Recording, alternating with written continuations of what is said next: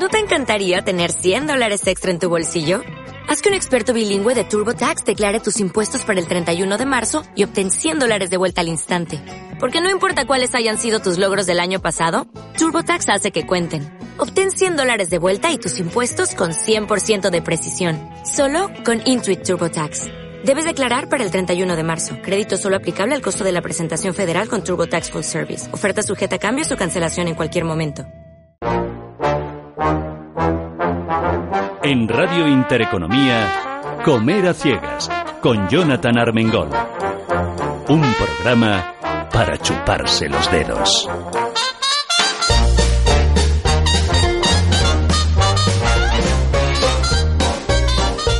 Muy buenos días, queridos, queridas oyentes. Bienvenidos, bienvenidas. Una semana más están en la sintonía de Radio Intereconomía en Comer a Ciegas y a ver si lo adivinan. ¿Quién soy yo? Cucu, ¿quién soy? ¿Saben aquello que cuando eran pequeñitos le tapaban los ojos por detrás? A mí me lo hacían, pero yo decía, si yo soy el de Comer a Ciegas, si no te veo, ¿qué más te da? Si te escucho la voz ya sé quién eres. Bueno, pues hoy lo que les propongo es saber si adivinan dónde estamos. Nos hemos desplazado, nos hemos bajado en un talgo, porque el ave, el ave no llega, pero tampoco hace falta, tampoco está tan lejos, está súper bien. Estamos en un paraíso que yo no sabía que teníamos, en un lugar eh, patrimonio histórico reconocido por la UNESCO desde qué año. A ver, ¿quién me dice desde qué año es, es este? No digáis dónde estamos todavía, ¿eh? ¿Desde qué año somos patrimonio de la humanidad? 2003. 2003. El 3 de julio de 2003. Este año hace 15 años. Oye, qué, qué arte, ¿no? Madre de Dios. Y estamos porque hemos venido a un festival de danza. No, de música y danza. ¿Lo he dicho bien, Antonio? Sí. Lo he dicho bien. Festival de música y danza de puntos suspensivos. Todavía no lo decimos. ¿Cuántos años cumple el festival? 30. 30 añitos. Número redondo. Vamos, que yo soy un poquito más viejo que el festival, pero de, de, de chiripa, ¿eh?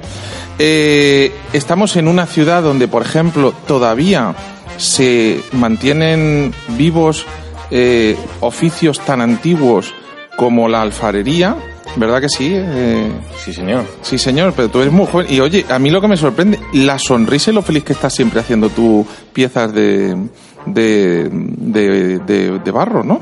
Porque yo creo que el barro nos transmite esa, esa felicidad y esa alegría y, y bueno, y, y hay una satisfacción el poder mantener viva esa tradición centenaria o milenaria, ¿no? Claro, claro, milenaria. sí. milenaria. Claro. Y, y bueno, y es nuestra obligación el mantenerla viva porque si nos ha llegado hasta nosotros somos, eh, somos responsables y estamos obligados a respetar ese, ese patrimonio que nos ha llegado hasta hoy en día. Bueno, voy a poner una canción para que le dé un poquito una pista a nuestros oyentes de dónde estamos y ahora ya desvelamos el secreto. Comer a Ciegas, para chuparse los dedos.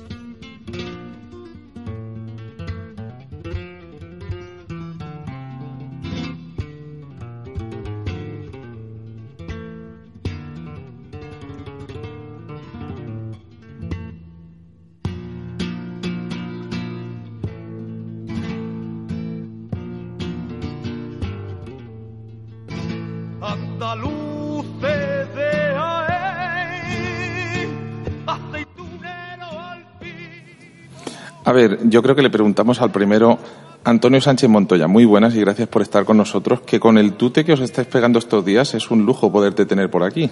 Sí, pero es un placer. Eh, cuéntanos, venga, va, dile, dile te de- ¿le dejamos a él que diga dónde estamos? Por supuesto. Vale, pues venga, Antonio, ¿dónde estamos? Bueno, estamos en una preciosa ciudad de la provincia de Jaén, Úbeda, una ciudad preciosa por su riqueza monumental. El Renacimiento aquí hizo una gran explosión con Valdelvira y, y la ciudad en sí pues gravita en torno a ese, a ese ambiente del Renacimiento. Tan, tan importante, entre otros, fue Vandelvira, eh, José Miguel Gámez Salas, muy buenas, que fue, si no me equivoco, mi, mi fuerte no es la historia, pero fue, sin- yo creo que el primero que hizo un tratado de cómo tallar la piedra, cómo cortarla, cómo preparar para construir, y eso hizo que en toda Latinoamérica haya ahora mismo iglesias y monumentos que surgieron de- del, del buen hacer y de la obra de Vandelvira y se, se expandiera por el mundo. ¿Voy bien o voy mal? Eso sí, evidentemente la, la importancia, la influencia de Vandelvira en, en la arquitectura no solo local, en Úbeda, sino también a nivel, a nivel nacional, incluso eh, europeo, es bastante, bueno, muy, muy, muy notoria y eso evidentemente se ejemplifica a través de una serie de, no solo de tratados, sino también de diversas obras arquitectónicas de una belleza y de una eh, categoría eh, sublime. Pero de, de Úbeda no podríamos imaginárnoslo si no tuviéramos el mundo del aceite y el mundo del- de, los olivos. Es decir, desde que llegamos aquí eh, tenemos olivos por todas partes. Estamos rodeados. ¿Cuántos millones de olivos tenemos? Creo que más de 60 millones de olivos, ¿no? 60 millones de olivos. Sí, señor. Mm, O sea, vamos, aquí, mm, vamos, yo lo único, fíjate que lo único que no me han puesto de tapa todavía son aceitunas. Yo no sé si es que ya las tenéis muy vistas, pero me acabo de dar cuenta. No, estaba, no estaba preparado, os prometo. Pero yo creo que a lo mejor no te han puesto aceituna de tapa porque, por suerte, en Úbeda hay buenos sitios y grandes cocineros que eh, preparan unas tapas exquisitas que, bueno, la aceituna está muy buena, pero esa es como, como suplemento, digamos. Como entrante, Escucha, ¿no? Claro, el que os está hablando es Pablo Martínez, alfarero de profesión, que es impresionante verle coger un pegote de barro, ponerlo en un torno y hacer arte en movimiento. Es una cosa, es un... Y además la sonrisa y la felicidad que tienes que te viene de familia, ¿verdad? Sí, señor, viene de familia, de, bueno, mi padre, que es Paco Tito, mi abuelo, que era Tito, y son muchas generaciones las que llevamos... Alfarería, eh, llevamos Tito. barro en las venas. Barro en las venas. Sí, qué señor. bonito. De todas formas, yo ayer que conocí a tu mujer le decía, digo, como te acaricié como al barro, tienes que estar muy feliz en la vida. Me dice, no te imaginas lo contenta que estoy. O sea que- Pues luego me pone alguna peguilla también. Bueno, no te bueno, tú, tú no sé si eres como yo, que yo sabes que siempre hace ya tiempo que tengo la última palabra en mi casa. Que es sí, cariño. Total, para que me voy a complicar la vida, ¿Para ¿no? ya sabemos lo que hay.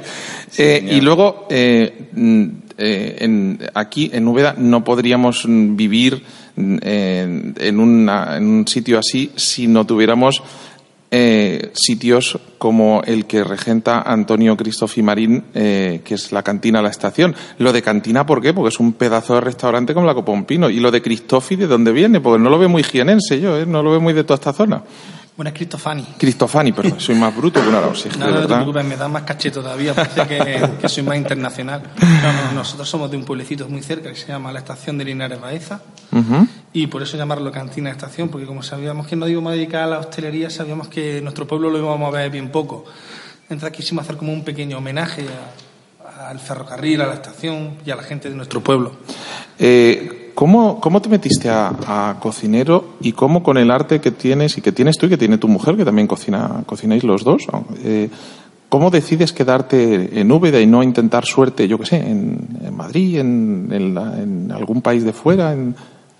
Bueno, la verdad es que estuvimos recorriendo mucho, estuvimos en Francia, en Alemania, San Sebastián, pero cuando decidimos establecernos cerca de la familia también, ya sabes, siempre buscamos la tetilla de la madre, pues, pues al final decidimos Úbeda, pues exactamente por eso que se está hablando ahora mismo, que es lo que hablo muchas veces con un montón de amigos. Es, un es una ciudad cultural, pero por donde la mires, hay artistazos de música, cultura, o sea, es una ciudad preciosa, y por eso fue el venir a Úbeda y establecernos aquí. Si ponemos esto que está sonando, eh, ¿tú qué dirías? Que, por, por qué ponemos nosotros ahora mismo Ainhoa Arteta? ¿Por qué suena en, Comer a Ciegas Ainhoa Arteta, Antonio? Bueno, porque Ainhoa Arteta es una cantante de proyección internacional, eh, eh, tiene cierto, cierta relación un tanto especial con Úbeda, ha ya en tres ocasiones y a, a ella se le ha tratado aquí con mucho mimo, con, con mucho, como ella se lo merece. Y estuvo el viernes y nos, el jueves, entonces, estuvo el jueves y el nos último volvió locos a recital- todos. El último recital fue hace dos días y a- ahora mismo viniendo hacia acá me, me encuentro una vez más a cualquier persona, me para, me pregunta, hay que ver qué formidable el recital de, de Ainhoa Arteta, qué bien se portó, cómo lo hizo. Y eso pues, hace que merezca ella una atención especial para nosotros. Cumple 30 años el Festival de Música y Danza de Ciudad de Úbeda. ¿Cómo se gesta? ¿Cómo se consigue que por las calles de Úbeda la gente hable de Ainhoa Arteta, es decir, que ya no es que te paren a ti, que eres el subdirector, es que yo iba por la calle y oía a las señoras hablando del concierto de Ainhoa Arteta, o escuchaba esta mañana cuando venía para acá eh, decir a la gente, oye, vas a ir hoy a lo del lago de los cisnes, ¿no? Porque vamos, tiene que ser maravilloso, que no nos llueva que está en la Plaza de Toros. Pues, Bueno, ¿Cómo pues se todo, todo comenzó en el año 1982. Un grupo de aficionados a la música de Úbeda se reunían en torno a la banda de, a la banda local, una banda normal y corriente como la de todos los pueblos. Y se fundó la Asociación de, de Cultura de la Música y el objetivo era justamente la difusión de la música clásica en la ciudad. Todavía hoy continúan como directivos los hermanos Fuentes Miranda, Alfonso Fernández, al cual vosotros conocéis que ha estado siempre, está siempre para de un lado a otro, y Diego Martínez, actual director del festival. Diego Martínez en aquellos tiempos tenía pelo. Yo también. Entonces, la asociación en este, en este interín, yo, a mí me gustaría contaros muchísimas cosas, pero yo no quiero ser protagonista de, de esta reunión, que me parece muy, muy bien, muy relajada, y entonces a lo largo de, de esta... Te voy a tener que tirar de las ore- orejas para que te me acerques al micro, que si no lo Ah, tenemos sí. así, así. te- ya se nos ha relajado, se nos ha echado para atrás. Sí, sí. Y claro. Bueno, sí, sigue contando. Bueno, porque que creo que podré contar muchas muchas anécdotas o muchas de las actividades que aquí hemos tenido que han sido, mm, desde nuestro punto de vista, muy relevantes. Si digo que sois el único festival de, de música en España que está mm, movido al 100% por una asociación sin ánimo de lucro, ¿acierto o hay más? Sí, bueno, eh, bueno, eh, el festival es fruto de la feliz colaboración entre la administración pública, representada por el ayuntamiento, y la sociedad civil, representada por la Asociación Cultural Amigos de la Música. ¿Eh? Entonces, el festival, hay, hay dos- hay dos- hay- no, Amigos de la Música tienen una importancia capital, pero también la importancia de, la financiación de, de esta- de este acontecimiento. Entonces, nosotros creemos que esto es importante, nos hemos extendido no solo ya por el ayuntamiento, sino nosotros eh, estamos en el Ministerio en Madrid, estamos en, en la Junta de Andalucía, estamos en la Diputación Provincial y estamos en el Ayuntamiento de eh, a- Antonio, eh, tú ayer estaba. No, Antonio, te, te- acabo de cambiar el nombre. ¿eh? Eh, es que soy muchos Antonios y al pobre, al único que no es Antonio le acabo de cambiar el nombre. Tú estabas ayer en el concierto, tú después de hacer barro te, lavas las manos, te- como decía mi abuela, te escamondeas y, y te ibas al concierto de, de Arcángel. Por supuesto, anoche, antenoche viendo a Ainhoa Arteta, esta noche el Lago de los Cisnes. Mm, Es que, por lo que decía Antonio, eh, son 35 años de la Asociación Amigos de la Música y 30 años del festival. Creo que mi generación casi ha nacido con el festival y hemos mamado esa, esa impronta y esa cultura y, ese, eh, y esa pasión por la música. También es cierto, en nuestro caso, en- allí en nuestro obrador, Antonio lo sabe y los que nos conocéis en nuestro obrador, está inundado de, de aparatos de radio. Y siempre o casi siempre está sonando música clásica. Y entonces, bueno, pues mi padre me ha, me ha inculcado esa pasión por la música clásica y el Festival de Música eh, ha acrecentado esa pasión y ha ayudado a que aquí en un pueblo que está lejos de grandes capitales, lejos de grandes eventos, una vez al año, durante un mes al año, vengan mm, lo mejor de, de- de la cultura musical eh, en el mundo, no en, no en España. Es que aquí en Úbeda se ha podido disfrutar durante estos 30 años pues de los más grandes de- del mundo de la música, ¿no? Y eso, eso es un lujo. José Miguel, eh, está claro que los de aquí están convencidos de que Úbeda es el no va más. Y a los que están fuera y no han venido, ¿qué les, podríamos contar para que se plantearan venir a Úbeda? Yo luego les voy a contar cómo es, de bueno el aceite, cómo se come en, en la estación, pero cuéntame tú por qué deberíamos, en el- la próxima escapada de fin de semana, por qué deberíamos elegir Úbeda y no otra ciudad. Bueno, eh, realmente, digamos que el argumento de mayor consistencia es esa declaración de Patrimonio de la Humanidad por parte de, la, de la UNESCO pero especialmente porque eh, es realmente un enclave mágico que, que aúna, eh, ya lo hemos comentado anteriormente, una gastronomía, eh, pai- paisaje, vegetación, eh, arquitectura. Todo ello realmente realiza, eh, supone una, una, una mezcolanza, una, una simbiosis cultural que realmente eh, atrae a mu- muchísimas personas de forma, de forma anual y muchísima gente además eh, re- repite, ¿no? Es decir, vuelve otra vez a, regresa a Úbeda. La verdad es que mm, es una ciudad que sí es cierto que no llega, no alcanza los 40.000 habitantes, pero que, que manifiesta que, que alberga un, un potencial eh, cultural, además en todos los sentidos, en todos los ámbitos, que la, la configura, la establece como una de las ciudades probablemente más importantes y más bellas y con mayor riqueza eh, cultural probablemente del panorama nacional. Chef, ¿y qué se come en Úbeda? Se come muy bien y en todos lados, que es muy importante. No solamente nosotros, yo estoy aquí como representación de la hostelería de, Te están, de haciendo, Úbeda. te están haciendo moving. Mira lo que me han puesto en las manos para que cambie de tercio, ¿eh? Ah, vale, vale. sigue, sigue hablando. Sigue que Buen me acabo de tercio. quedar- madre de Dios bendito, qué maravilla tengo en la... Ahora les cuento, sigue contando Lo que, se me han come- cortado el rollo. Que se come muy bien, muy bien. Madre de Dios. cualquier sitio de Úbeda, que yo estoy como representando la hostelería un poco, entre comillas, porque me, me han llamado a mí, pero aquí hay seis, siete, ocho sitios donde puedes comer perfectamente, te van a atender con un cariño impresionante, que es una cosa importante que tiene Úbeda, que es que la gente de Úbeda te trata muy bien cuando entras por las puertas, ¿eh? Oye, ¿habéis visto vosotros la película Bienvenidos al Sur? Es una película que hubo italiana hace unos años que era de un señor del norte, de, de- un banquero del norte de Italia que lo mandaban a... No, banquero no, creo que era de correos. Lo mandaban al sur y iba como con miedo. Ahí en el sur hablan raro, ahí en el sur, están todo el día son vagos. Es- hay muchas similitudes de los ejemplos... No me quites eso. De los ejemplos de...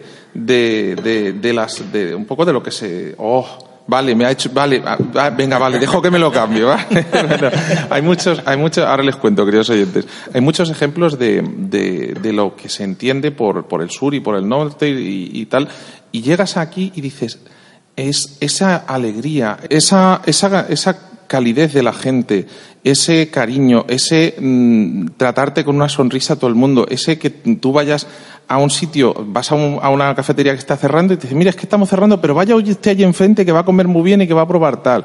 O que les digas, oye, ¿dónde puedo probar un ochío? Y te dice, wow, chío hay en todas partes. ¿Qué es un ochío? A ver, yo ya lo sé, ¿eh? pero contarle a los oyentes, porque además veníamos con uno de los periodistas que decía, yo quiero un ochillo de chorizo. Y no, eso debe ser un bollo preñado asturiano, porque aquí ochillo de chorizo, como no lo abras tú el ochillo y te lo rellenes aquí, son de otras cosas. Contarnos, por ejemplo, que... Chicos qué tiene es que eso. comentarlo a el historiador. A ver, historiador. Porque creo que tiene una historia bonita. Bueno, yo realmente no, no conozco a, de verdad. Ah. Te han pillado, te han pillado. de- yo, pie- él piedras.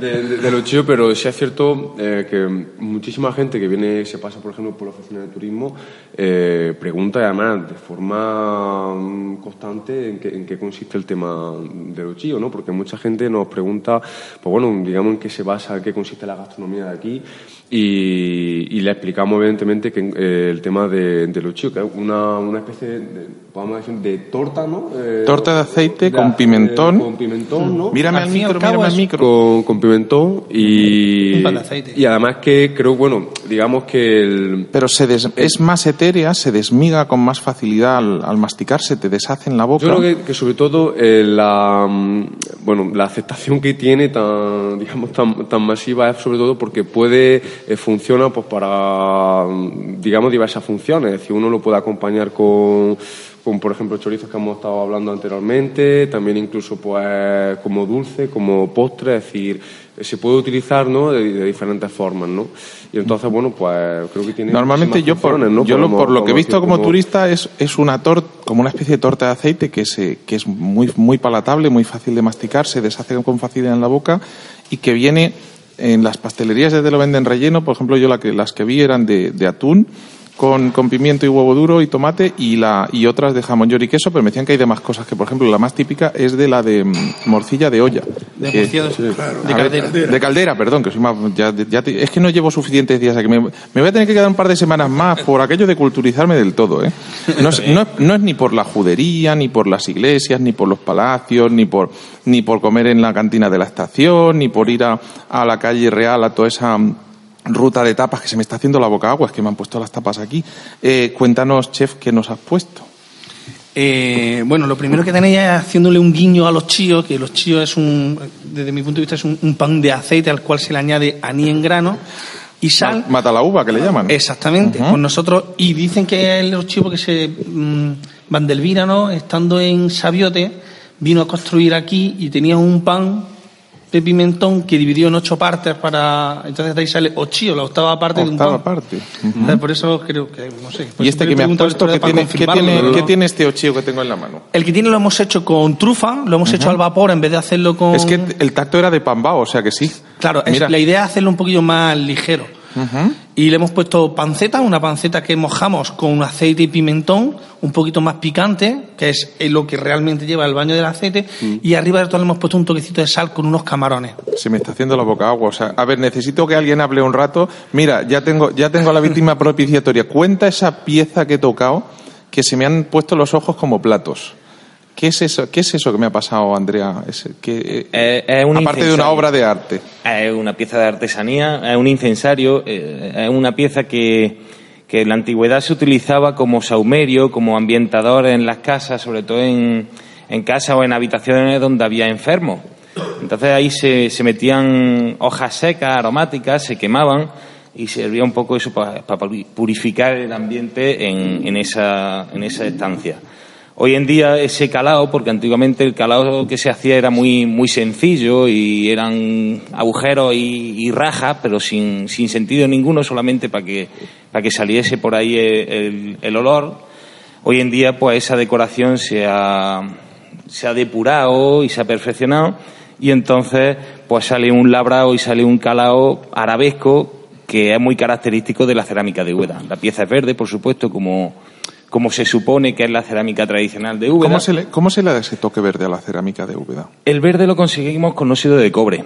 Antiguamente, hasta hace 40, 50 años, se conseguía también con óxido de cobre, pero se hacía en menos cantidad que se hace hoy en día, porque para conseguir el óxido de cobre tenían que quemar las monedas.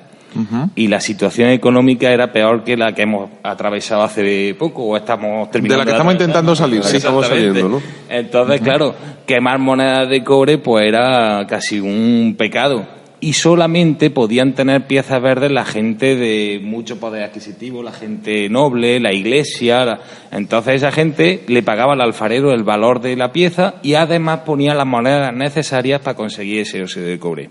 Vamos, que dentro de unos años vamos a tener que quemar iPhones para poder hacer eso, ¿no? Más o menos. Porque... Tampoco estaría mal para soltarlo un poco y desconectar de, de tantas redes. Pero hoy en día lo que hacemos es que de las casas, cuando se tira una casa, un derribo de una casa, del- cuando se quema un motor, el bobinado de los motores, esos, esos cables, los quemamos nosotros, los fundimos y de ahí sacamos el, el óxido de cobre. Entonces es muy económico, pero es un color muy característico y que de momento se identifica con la cerámica de Úbeda. Y entonces, Todas seguimos. estas piezas las horneáis en un horno eh, árabe que tiene la friolera de mil años. aproximadamente, fácilmente. sí. Año arriba, año abajo. Eh, no, no lo tenía apuntado. Como no, ¿no? hay nadie que nos pueda decir que, que estuvo allí. Pero Le van a hacer la prueba del carbono 14 cualquier día tu horno, ¿eh? Se puede. Madre se de puede Dios y no, bendito. y no fallaríamos mucho. La construcción, como te contaba ayer en tu visita ya a nuestro museo, el horno es de, de construcción árabe. Sí es cierto que había que reconstruirlo eh, con cierta frecuencia porque el horno cada vez que lo encendemos sube de temperatura ambiente a mil grados. Entonces el horno tiene una Para ponerse moreno, ¿no? Para Si ponerse... te, acerca, te acerca a la puerta al horno y te pones moreno de Ahí golpe. el tufo lo perdemos cada vez que cocemos, sí, porque la flama que sale es cierto que, que- que te quema el flequillo porque, porque te tienes que asomar a ver las piezas. Entonces nosotros hemos mantenido ese horno porque, como decía antes, creo que, que- que estamos obligados a mantener ese, ese legado que nos ha llegado a nosotros. Y, y es bonito, en España quedan funcionando eh, seis, siete hornos de este tipo. Entonces eso es bonito que todavía aún hoy sigamos cociendo las mismas piezas que se cocieron eso hace mil años y que todavía el nombre de esas piezas se mantenga. Alcuza, Alcoya, Albañal, eh, Alaría, Alcancía. Es decir, que son todavía nombres que se conservan de la época y que seguimos haciendo igual que lo hicieron nuestros antepasados. ¿no? Esto me parece que me suena. Esto lo probé, ¿verdad? Es un ajo blanco de nueces, ¿puede ser? Sí, pero este es diferente. Este es dif- ah, eso es para darle emoción. A ver, cuéntame, chef. Un ajo blanco de piñones. Ajo blanco de piñones. Claro, la influencia de la sierra de Cazorla tenemos que notarla en nuestra gastronomía. Y los piñones, Cazorla. Te hemos traído un ajo blanco de, de piñones. Con caballa marinada y higos y bre- bueno, breva, que es ahora la temporada. Intentamos siempre mm, que lo que tomemos sea un producto de temporada. Sobre todo eso es muy importante para ¿Y nosotros. ¿Qué influencia tiene el, el aceite en toda vuestra gastronomía? Porque tiene que ser Claro, importantísimo, el evidentemente. ajo blanco lleva aceite y no un aceite cualquiera, porque intentamos también hacer un poquillo como de maridaje. Intentamos El resto hacer podéis ahí- probar también, que yo, yo sé que vais mucho a la, a la- a la estación, pero podéis probar y contar lo que os parece. que hay traído para todos. ¿eh? Ujú. Y- Lo veo ahí muy moderados. Claro. Por ejemplo, este como lo que nosotros necesitamos es que sea algo suave, que sea algo muy suave, que sea eh, acompañando al piñón, que sea algo así más graso. Hemos usado un, un picual en este caso, pero un picual diferente, un picual ecológico de la casa de Castillo de Canena que le da unos matices diferentes. Ese ecológico siempre recuerda mucho a la hierba, a- al Sí. jara, Y esa nota más dulce. menta, se nota todo ese tipo de, de cosas. Entonces, por eso hemos querido acompañarlo con ese, con ese aceite. Yo, de todas formas, siempre digo a mis clientes que si miento mucho, que me lo digan. Os digo lo Eh, mismo, ¿eh? Si veis que, que me, tú- que me subo arriba, me lo Adem- contáis. además de chef, eres sumiller. ¿Con qué Bueno, sí, en realidad yo soy sumiller, o sea, bueno, sumiller. Yo empecé siendo un alcohólico anónimo que me he rehabilitado y ahora me llaman sumiller, pero... Oye, me gusta, voy a hacer sumillería solo por eso, ¿eh? Yo, yo también soy un alcohólico anónimo, pero, pero ya voy ciego de serie, entonces lo llevo mejor. Ya no, a mí no me afecta tanto. Entonces, bueno. Entonces, cuéntanos, ¿qué vinos nos encontramos por esta zona? Porque también hay grandes vinos. Mm, Bueno, se empiezan a hacer cosas interesantes, se empiezan a hacer cosas muy interesantes. De todas formas, como a- que estamos hablando de que ahora hemos convertido Jaén en un, uno solo, un solo cultivo, ¿no? Pero antes había cereal, había huerta, había muchísimas cosas y había vid. Torre Perojil tiene vid, Cazorla tiene vid, eh, Pozo Alcón tiene vid, Bailén tiene vid, la zona de, de Fraile, Alcalá Real Y tiene ya- y, y si te expandes un poquito más hacia la izquierda o hacia la derecha, ya te vas a hacer- puedes acercarte que nos pilla tan lejos a Montilla o a Jerez y ya Sí, puedes sí. hacer unos maridajes de, de, de, vamos, de levantarse la tapa del sentido que decía. Montilla es la gran por descubrir ahora mismo Ah, también. para mí ¿eh? es para mí es una de mis de mis referencias vitivinícolas aunque la gente no la conozca tanto y estemos más más concentrados en Jerez yo por ejemplo probé uno de los vinos que más me ha emocionado en mi en mi vida como como catador que son los vinos de tinaja que pasa como con, tu alfarería que solo quedan cinco o seis pequeñas eh, bodegas familiares que aún hagan vino de tinaja y es ese vino previo a, luego embotarlo para hacer el fino, pero aún hecho en tinaja, pero que tiene ya su velo en flor y, que tiene unas características absolutamente especiales y excepcionales que llegará un día un Parker o un no sé quién y lo descubrirá y entonces se volverá a poner de moda, pero hasta entonces mm, es una rareza. Em, en gastronomía, cuando estás en una ciudad pequeña como es Úbeda con 36.000 habitantes, ¿es muy arriesgado hacer cocina de autor como la que haces, la que hace tu mujer o la que hacéis vosotros dos? Al fin y al cabo no estamos haciendo ninguna chalaura. Lo único que estamos haciendo es dándole una vuelta a un plato de andrajo, o dándole una vuelta a un, a un ajo blanco, o dándole una vuelta a un potaje carmelitano, pero al fin y al cabo los ingredientes son los mismos y el cariño y el trato del producto creo que es el mismo. Ya que no lo dices tú, lo voy a decir. O sea que, a diferencia de sitios más grandes que se pueden hacer tonterías, aquí hay que hacer las cosas bien hechas porque si no te la cargas, ¿no? Sí. O Si sea, aquí, la- aquí tonterías las justas que no te dejan. si perdemos la, ra- la- perdemos las raíces y perdemos dónde estamos y perdemos ese norte que es Úbeda y la gastronomía, yo creo que Yo creo, vamos, cor- que si, si me equivoco, pero sí es cierto que, por ejemplo, el tema de la, de la cantina de estación lo que hacen es actualizar, modernizar ¿no? una serie de platos que estaban asentados, por ejemplo, en Úbeda, como el caso de los andrajos ¿no? que has comentado ahora mismo. ¿Qué son Y- los andrajos? y- Contarlo. Una, una, una pasta, ¿no? Se- que se come con, con cuchara, ¿no? Una especie de, de guiso, podemos definirlo así, ¿no? Y se le echa también, pues, eh, sí, eh, por ejemplo, verdura, ¿no? Se le puede echar también, incluso también lo he visto con conejo, ¿es posible? Sí, con caza. También, ¿no? Creo que se puede definir así, como una especie de, de pasta, ¿no? Que se come con, con, con cuchara, ¿no? Antonio, eh, aquí la liáis con un artista un año y os pelan en la plaza. O sea, si aquí con la cocina son así de exigentes, con los conciertos tienen que ser también, tienen que ir al muy fino, porque claro, han- llevan 30 años aprendiendo a fondo. ¿Cómo, cómo lo hacéis para elegir los, los, los artistas, los cantantes que vienen a este, a este, a este festival de música y danza de, de Ciudad de Úbeda? fundamentalmente con mucha ilusión, con mucha pasión y desde luego pensando siempre en... eh, te- tenemos también una especie de, de- de costumbre didáctica. De hecho, mm, llevamos 30 años, 35 años haciendo música, 30 años de festival, pero realmente mm, en una ciudad donde no habían, no, no habían sonado varios violines juntos nunca, hoy día pues, hemos tenido aquí a la London Symphony Orchestra o, bueno, hay, hay, hay un, un- un concierto en Ciernes todavía, que por cierto se va a celebrar el día 5 de, De julio, ¿no? De julio. de julio. Hacer una tercera de males, eso supone mucho. Y la gente, yo me emociono cuando digo la tercera de males, cuando lo presentaban me emocionó y casi lloré, porque realmente para, yo soy muy maleriano, pero la, la número tres tiene un último movimiento que es sencillamente genial. Y la gente de Úbeda ha estado siempre en torno, en- en- durante este festival, en torno a ese concepto que se malogró con la lluvia. Bendito sea que vamos a realizarlo porque merece Que viene- el programa, la orquesta, la, orquesta radio sí, televisión de Radio española. Televisión Española y lo hacéis en la Plaza de Toros porque si no no caben porque claro No, no, no, lo hacemos en el patio del En el hospital. patio de del Santiago. hospital.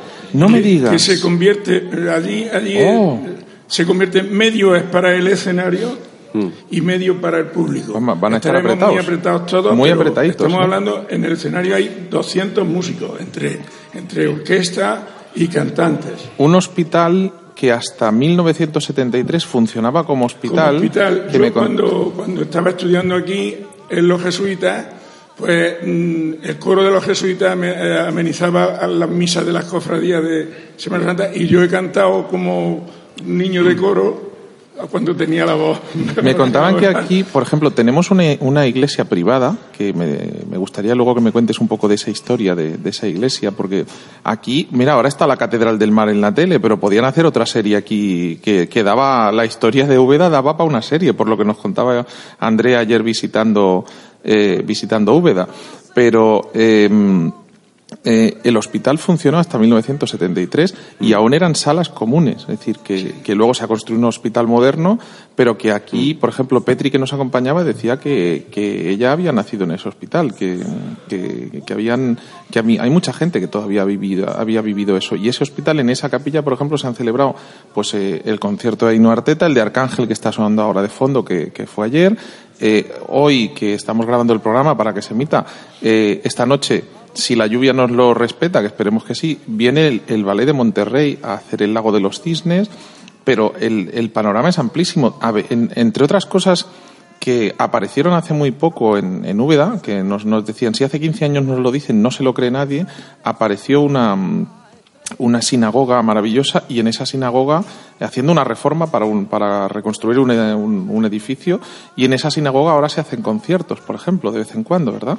Sí, es cierto que, bueno, un ejemplo, un buen paradigma es la, la sinagoga, pero sí me parece un, un acierto, bueno, digamos, la idea de dinamizar, ¿no? El- el patrimonio, el patrimonio ubetense eh, a través de una serie de, de- de actividades, en este caso culturales. Hemos comentado el tema de la sinagoga, pero por ejemplo también el, Hospital de Santiago, ¿no? Como estaba comentando Antonio, es muy importante que se celebre una serie de actuaciones en el Hospital de Santiago porque el hecho de que el hecho solamente en sí de que el, los asistentes, el, público se acerque al Hospital de Santiago, contemple ese, ese magnífico patio eh, renacentista, yo creo que con eso ya se ha conseguido eh, realmente un, premio y, bueno, yo la verdad que estoy muy a favor de que, como digo, se dinamicen eh, todos los, edificios porque creo que se consigue eh, un éxito doble, es decir, no solo en sí el acto cultural que se vaya a desarrollar en ese espacio, sino también que se reconozca y que se valore el patrimonio cultural de la ciudad. Aquí tuvisteis a uno de los eh, secretarios de Tuvimos dos secretarios, eh, porque bueno, Francisco de los Cobos fue eh, secretario de Carlos I de España y V de, Alemania. Lo fue también de, de, su hijo, de Felipe, de Felipe II. E incluso sabemos también que el sobrino de Francisco de los Cobos, Juan Vázquez de, Molina, hasta su fallecimiento, también fue secretario de, Felipe II. Fue una ciudad, bueno, fue y es, pero fue una ciudad muy importante. durante tres siglos fue frontera con, con, los musulmanes, es decir, estábamos junto, justo en la frontera de Al-Ándalus, nos decían, oye, Granada estaba enfrente y costó tres siglos más tomarla, ¿no? Sí, la verdad que, em, bueno, desde el, desde el 711, cuando empieza la, invasión musulmana, eh, aquí se produce una batalla muy cerca de la ciudad, una batalla entre dos tribus, en donde consigue la victoria la tribu de los, de los Samari, y es precisamente esta tribu musulmana la que se asienta aquí en la ciudad. A partir de ese momento se inicia un proceso de arabización con la construcción de numerosas mezquitas, el caso de la Basílica Menor de Santa María, el caso de la Trinidad, de San Nicolás, de San Isidoro, incluso también de San Millán y de, y de San Pablo. Y van a estar aquí precisamente no hasta 1233 con la reconquista de Fernando III el Santo, sino van a estar hasta el año de 1265 cuando se produzca la revuelta mudéjar y entonces, consecuentemente, si sean, eh, como digo, expulsados, iniciándose evidentemente en esa reconquista una destrucción total, una destrucción completa de cualquier elemento islámico y con el consecuente levantamiento, construcción de una serie de parroquias, de una serie de iglesias y, evidentemente, con el asentamiento de las primeras órdenes eh, mendicantes. Por tanto, mm, como digo, le debemos muchísimo a los musulmanes y, sobre todo, especialmente, un cinturón amurallado con un objeto completamente eh, defensivo que fue construido en el siglo IX, creemos que sobre el reinado de Abderramán II y que provocó eh, auténticas batallas campales aquí en Úbeda. Es decir, nosotros sabemos que hubo una serie de disputas entre Pedro I el Cruel con Enrique II de Trastámara, y luego también esas luchas, esas disputas eh, se declinaron también en familias de Úbeda. Es el caso, por ejemplo, de la familia de los Cuevas contra la familia de los, de los Molina, y bueno, el tema acabó con la destrucción eh, precisamente de, la muralla en el año de 1507 por los reyes católicos, porque es que había auténticas eh, batallas campales por conseguir la potestad precisamente del cinturón amurallado que construyeron los, árabes, que costaba, que estaba formada ni más ni menos que por 18 torres. ¿no? Chef, y mientras la cocina iba avanzando, todavía no estaba la, todavía no estaba la estación abierta, pero, pero vamos, ¿cuántos años lleváis abiertos vosotros? Eh, 14. 14 añitos. Sí, pero no como restaurante, primero éramos una cantina. De ahí viene el nombre de la cantina. Es que te iba a preguntar, digo, ¿de dónde viene la cantina? Que eran, en principio éramos muy pequeñitos, éramos solamente el principio de la entrada. Luego tuvimos ocasión de ampliar un poquito las mesitas que teníamos dentro, hicimos una cosa rara. Y luego al final compramos lo que es el vagón restaurante donde come, donde come la gente. ¿Vagón? De, o sea, espera, explícame lo del vagón del restaurante. Sí, el, el restaurante donde estuvieron comiendo es, recreado un vagón antiguo de una réplica del Al-Ándalus. Porque el Al-Ándalus era ese tren que nosotros de chicos siempre estábamos en el andín. Venga, vamos a ver el Al-Ándalus, ¿Sigue pasando el Al-Ándalus? Sí, sí, Lo, lo, han re, reabierto y es una ruta también maravillosa para conocer Andalucía y para disfrutar de un lujo maravilloso. O sea, es una, es una virguería. Antonio, ¿qué pinta Sergi Arola en el Festival de Música y Danza? Porque aquí tengo yo dos tapas de Sergi Arola. Explícanos. Bueno, porque Sergi Arola eh, tuvo unas relaciones con, eh, con, miembros del festival y entonces mm, se intentó potenciar, lo mismo que se potencia una visita cultural a, un monumento, pues también se puede mm, programar una visita gastronómica a cualquiera de los restaurantes de, Mm. de aquí de Úbeda, no solo a la estación, sino a otros muchos restaurantes. si una que- persona de ese calibre se interesa por la gastronomía de Úbeda siempre es un valor. Es que ¿no? tiene mucho que aportar. Sí, Lo que pasa es que yo creo que después de esto se nos van a revolucionar muchos chefs y vais a tener cola. Porque claro, mm, si viene, en cuanto vean todo lo que tenéis que ofrecer aquí gastronómicamente y la revolución músico-cultural que supone el festival, yo creo que el año que viene vais a tener un, vais a tener que hacer un comité de selección o algo así. Yo me, yo me apunto, si quieres, yo vengo a asesorar, si No quieres. cabe, ¿eh? duda, no, no cabe duda que, que a Úbeda le, le conviene todo eso. Es conveniente. Úbeda tiene un, un un número de monumentos geniales, pero hay que darle contenido al, al visitante que viene aquí, hay que darle contenido y fundamentalmente contenido cultural. Entonces, ¿por qué, por, qué cultural? Porque el, habitante, el visitante de, de Úbeda normalmente es un, un tipo mm, socialmente hablando de un cierto nivel intelectual y, y hay que darle eh, ese tipo de, de, de posibilidades para, para- para después, después de ver los monumentos para mm, disfrutar de una cena, disfrutar también de un concierto, Yo creo que cualquier cosa que enriqueza la cultura, venga de donde venga, tenemos que cogerla bien. Exactamente. Y eso es Úbeda. Mm, eso es Úbeda, al fin y sí, al sí, cabo. sí, ¿eh? Si es que todo suma, ¿no? Todo suma, es que precisamente el tema de desarrollar actividades culturales, lo que se está consiguiendo con eso es que la gente no solo venga aquí, vea los edificios y se marche, sino que se, que se quede aquí, que se aloje en Úbeda eh, a causa de eh, acudir, de asistir a una serie de actividades culturales. Y evidentemente uno un motivo de peso para que esa gente se quede aquí en Úbeda mucho más tiempo. ¿no? Entonces, Chef, que acabo de probar, perdón, es que a mí en cuanto me ponen algo bueno en la boca se me va la castaña. Ni es que esto estaba de muerte. Intentamos que sea un bocado de aceite de oliva en dulce. De aceite de oliva virgen extra. No, hay un aceite, digo el nombre porque no sé. Puedes decirlo, no pasa nada. Eh, se llama Espíritu Santo, es un picual que si olemos el plato antes nos recuerda algo como fresco, algo como untuoso, nos recuerda al verde, nos recuerda a todo ese tipo de cosas que cuando luego lo tomamos encontramos que tiene unas notas picantes exactamente igual que, que, que el aceite, pero al mismo tiempo nos refresca encontrando ese verde, nos recuerda a la piña, hemos hecho una almíbar de piña y el postre, esa untuosidad, es aceite de oliva convertido en dulce. Yo también acabo de probarlo, eh, simplemente exquisito. Muchas gracias. No, no se puede definir de otra forma. Me acaban, simplemente exquisito. me acaban de pisar la pregunta, pero yo iba a decir, em, oye, ¿se pueden usar estas tazas para beber? Y me acaban de servir vino. Probablemente se bebía mucho el vino así antiguamente, ¿verdad? Claro, por supuesto, es que hay que tener en cuenta que, que el barro, pues desde que desde que se nacía hasta prácticamente hasta que se moría, estaba al lado de, de- de las personas y se convivía, ya te digo, pues desde para nacer con una paridera y luego para beber, o incluso también luego hay piezas para desbeber o descomer o, o ya las urnas cinerarias también de los íberos, es decir, que el barro siempre ha ido ligado. Y creo yo, yo no soy, no entiendo de vino, si sé los que me gustan y los que no. Esa- sí- Perdona, eso es- yo te diría que Chef no lo puede decir, pero que eso es exactamente entender de vino, ¿verdad? O sea, básicamente El entender de vino es saber el que te gusta y el que no te gusta. Luego podemos empezar a sacarle matices, podemos empezar a sacarle notas, podemos empezar a sacarle tal. Antonio supongo que estará conmigo, en la música pasa lo mismo. O te gusta o no te gusta. Y luego ya puedes entrar en matices, ya podemos llegar a entrar a los palos del flamenco, a, los, eh, a, cualquier tema sobre música clásica. Pero lo importante primero es que te guste.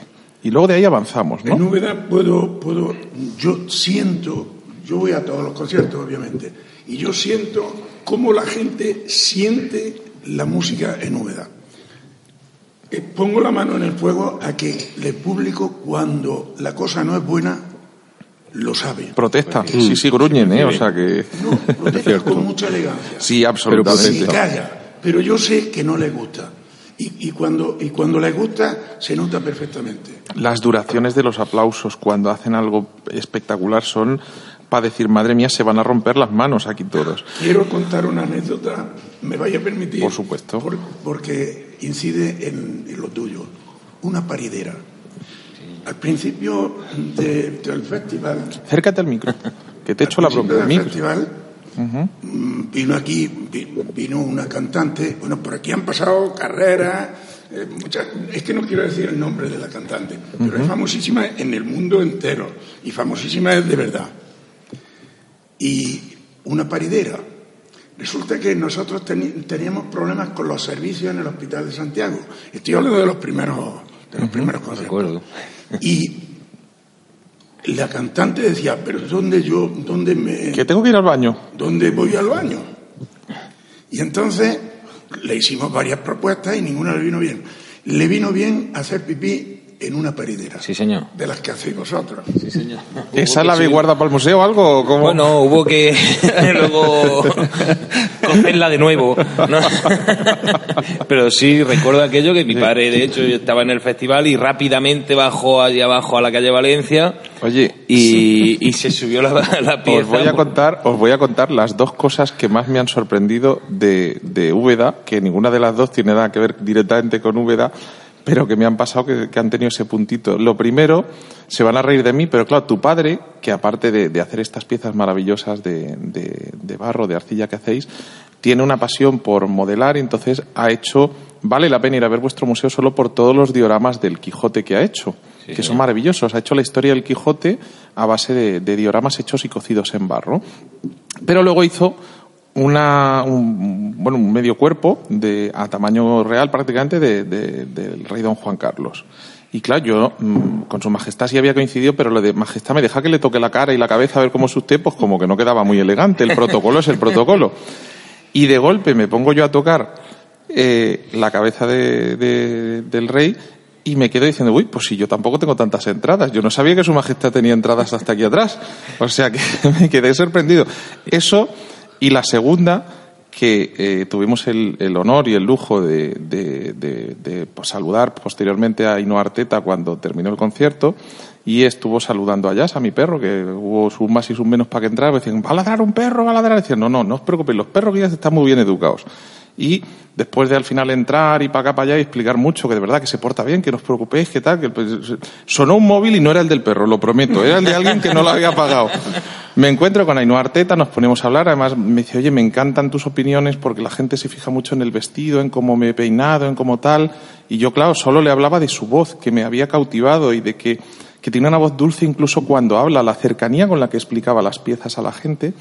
Y se pone y veo que saluda mucho al perro y habla mucho con Jazz y lo acaricia mucho y tal. Y me dice, es que tienes un perro precioso y tal. Y yo tengo tres perros, dos gatos. Digo, ay, qué maravilla. Digo, yo tengo la suerte de viajar con ellos. Y me dice, yo también. Abre el bolso y sale un perro. es alucinante. Es maravilloso. O sea, hay una foto impagable de, de Jazz que mi pareja la vio y dijo, ¿qué hace el perro oliendo el bolso de Ainhoa Arteta? Y cuando le digo yo, es que había un perro dentro. o sea, estas cosas solo pueden pasar en Úbeda. Di la verdad, Antonio. ¿Qué hacéis para que... Eh, eh, vamos a descubrirle alguna cosa especial al aire de olivo que os rodea o algo porque esto no es normal. Hay de que verdad. tener imaginación y ya está. Hay que ser, hay que tener imaginación y hay que, disfrutar un poco. Quizá eh, mm, esa alegría es cierto, tenéis otra tranquilidad, tenéis otra felicidad, pero me decían que eh, en Úbeda, aparte de este maravilloso festival, raro es el fin de semana que no hay tres o cuatro actividades distintas para que la gente se lo pase bien y, y, ten- y disfrute, ¿no? Sí, señor, que tienen una, una programación cultural durante todo el año que es impresionante. Ahora se ha puesto de moda la palabra evento. Hay muchísimos eventos. La verdad que sí, para niños, para jóvenes, para mayores, hay muchísima actividad. Sí, muchas veces, por suerte, pero muchas veces no da tiempo a poder estar en tantas actividades como se organizan. Y, y todas de mucha calidad. Pero bueno, eso, eso es bueno y eso es otro atractivo que hace que, que la gente quiera, quiera estar en Úbeda. Luego, eh, creo que, que Úbeda o los ubetenses, pues bueno, somos andaluces, pero somos unos andaluces... eh, Muy castellanizados, Ya ¿no? castellanizados, ¿no? Pero sí es cierto que, que creo que se arropa a la gente y se recibe al que es de fuera casi como si fuera Yo- uno más de nosotros. Yo no ¿no? nací aquí, Autóctono. pero yo soy más de Úbeda que El Salvador. Más de Úbeda que, que uno tío, ¿no? Oye, me ha gustado eso. Soy más de Úbeda que los ochillos. Escucha, tengo una tapa de ser Yarola. ¿Qué es? ¿Quién me la cuenta? ¿Es un saquito de...? ¿Alguien lo sabe? No. Eh, está bueno. Vamos a probarla y a, ver, si le ¿de qué sacamos. el saco, ¿no? ¿Mm? ¿De morcilla será el saco? No. Yo me voy a comer el chío. A ver. ¿Mm? Yo creo que es de Andrajo. Una inter- Este de camarones, este es La que hizo de pasta guantón, ¿no? Que la rellenó con la Mm. Pasta masa de- wonton con masa de. No, hizo una blandada de bacalao, si no mal recuerdo. Hizo una blandada de bacalao, rellenó la pasta guantón, ¿no? Y la mojó con la salsa de... Está muy buena, la verdad es que. mm, Bueno, el Pasa que esto le falta su juguillo, le falta el... Le falta el. Sí, ahora le guiso, falta. el- ahí, ahí tienes tu ventaja. Como Sergi se ha ido y tú lo has hecho lo tuyo esta mañana. No, porque fui a, la- fui a verlo, fui a, a verlo, hombre. No, no, pero digo que tienes ventaja, pues las tuyas estaban más buenas. Que me Ah. perdone Sergi, que me va a dar un capón cuando me vea, que me va a dejar con la. No, lo que le puedes decir a ver si nos ficha y nos vamos para arriba a trabajar con él. Yo te llevo algún día, yo te llevo algún día al programa y a hacer alguna cosa. Oye, ya que eres sumiller, cátame este vino. ¿Cuántas veces has catado tú en taza de barro? Nunca. Pues venga, por venga, chin chin, y por primera vez una cata de vino en taza de barro. Ahí, salud. Salud. Yo cuando siempre digo lo mismo en, en este tipo de cata, el vino está hecho para disfrutar, no para criticarlo. Y con el evento que tenemos ahora mismo, con lo gusto que estamos, creo que lo que tenemos que hacer es disfrutarlo y hacer un brindis por el cariño y la pasión que pone cada uno detrás de su proyecto. Me acabo de poner más medallas que el rey en el traje de. Vino Veritas. Vino Veritas. Una, una novela de Kierkegaard. Oye, muy bu- Acaba de mejorar mucho el, el guantón con la salsa, ¿eh? Eso sí, la mitad acaba en mi pechera, es lo que tiene, pero acaba de mejorar mucho. Cuéntanos el vi- Está muy. O sea, mira, no había probado yo vino en taza barro. Luego me paso. ¿Cuánto cuestan estas tazas en vuestra en vuestro obrador? Mira, estas tazas están hechas por otros compañeros que son Góngora y Alameda, porque lo he estado viendo, que la han hecho ellos. Pero una jarra de estas, pues que cuesta aproximadamente 5 o 6 euros. O sea, de verdad. Yo- espera, acaba de dar un salto Andrea y ha salido corriendo a agarrarla. Luego, luego, la- luego nos pasamos por. Lo arreglamos, no pasa nada. Nada. Em, a ver, eh, cuéntanos em, el vino, por favor. El vino, Sí. ya os he comentado que este tipo de, bueno, aparte de que es un vino excelente, es un vino de la zona de Montilla y Moriles, que no conozco personalmente, pero que me alegro un montón de tener la ocasión de probarlo. Es la representación viva de lo que están haciendo en Montilla, estas que tienen muchas ganas de probar, estos vinos frescos, verdes, jóvenes, donde eh, la fruta y la, y la, y la flor predomina muchísimo y un excelente trabajo, la verdad, ¿eh? Es un proyecto nuevo, me imagino, porque este tipo de cosas no se estaban haciendo antes en Montilla. Siempre se ha pensado que la panacea de los vinos era la oxidación y esta gente, Lara, que está haciendo estas cosas y estos proyectos nuevos, vamos, maravillosos. Es un vino fino muy, que está muy bien. es un... A ver, yo os hago preguntas. He preguntado cuánto cuesta, por ejemplo, una taza como esta en, en, en vuestro taller. Me has dicho 5 o 6 euros. ¿Cuánto cuestan las entradas al- a, las distintas actividades? A, ¿cuánto, ¿Cuánto puede costar ir a un concierto en, en este festival de música y danza de Úbeda? Pues las entradas máximas aquí son 25 euros. La más cara, Ya ves. 25. ¿Y la, más. ¿Y la más barata?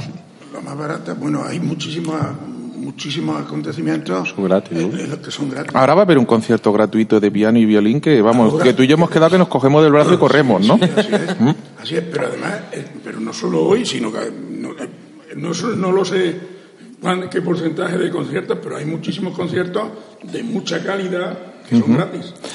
Eh, eh, chef Antonio Crist eh, espera, que te, que te voy a volver a cambiar el. Cristofani, ¿lo he dicho bien esta vez? Sí. Cristofani, bueno, realmente, ¿no? Em, ¿Cuánto cuesta comer en, en, en vuestra casa? Unos 30, ¿En 35 la euros. cantina? ¿30, 35? Sí. Madre de Dios bendito. ¿Cuánto cuesta venir aquí? ¿Cuánto, ¿En qué rango de alojamientos nos podemos encontrar en José Miguel?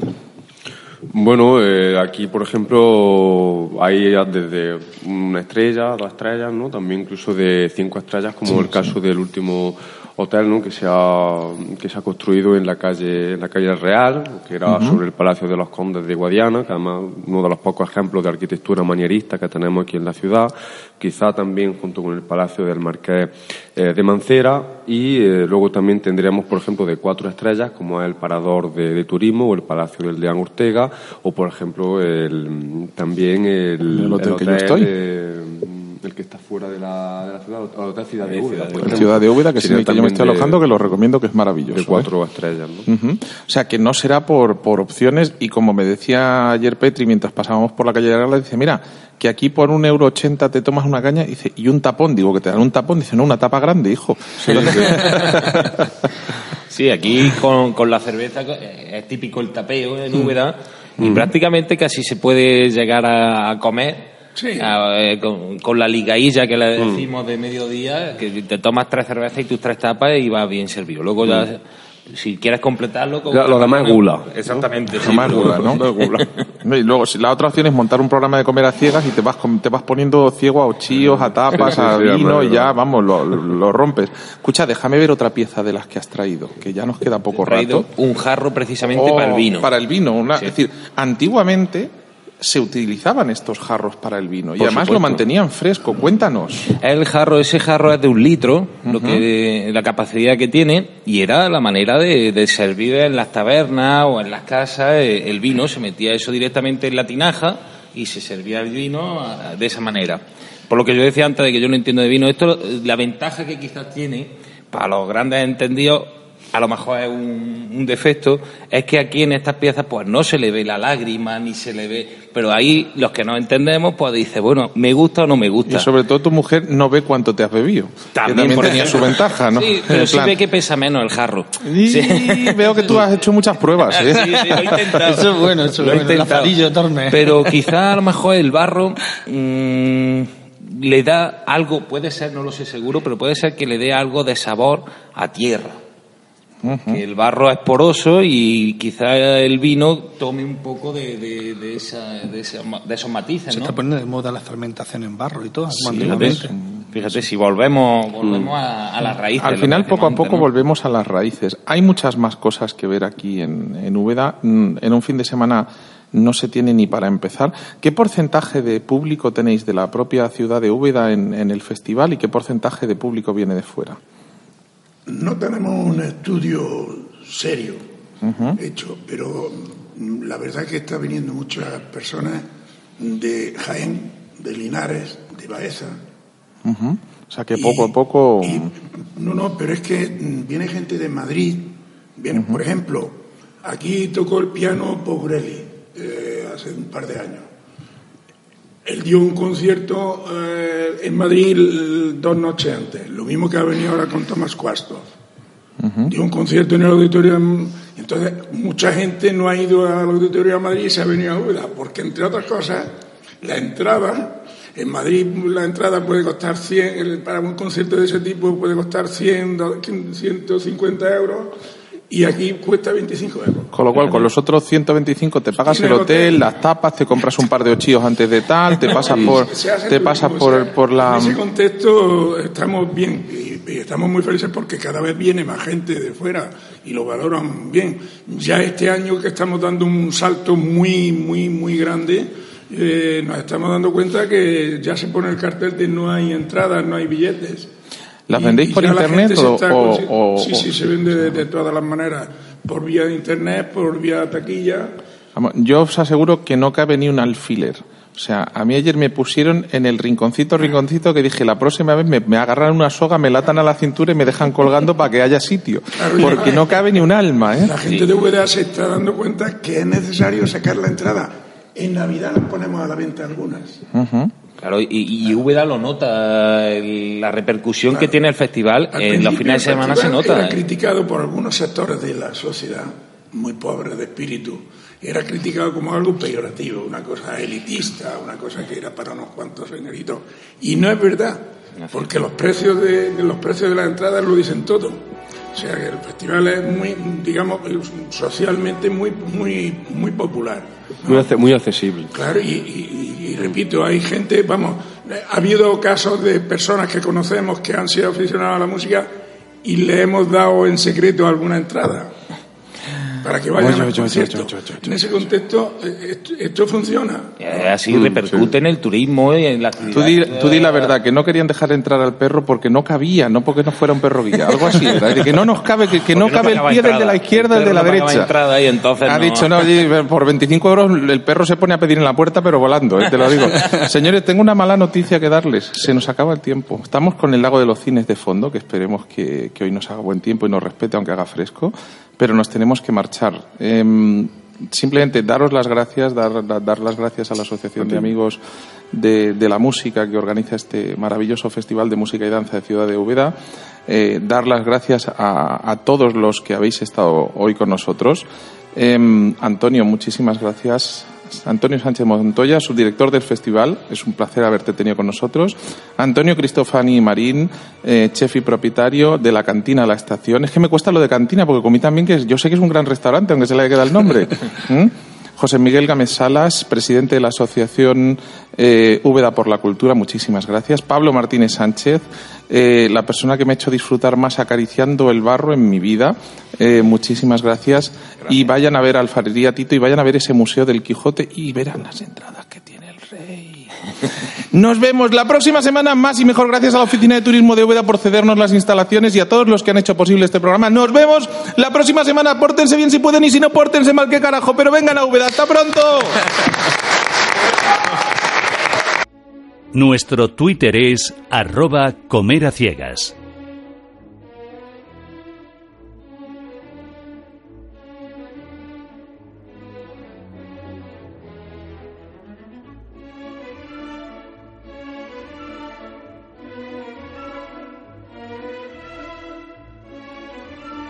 Nuestro correo electrónico es comeraciegas.com.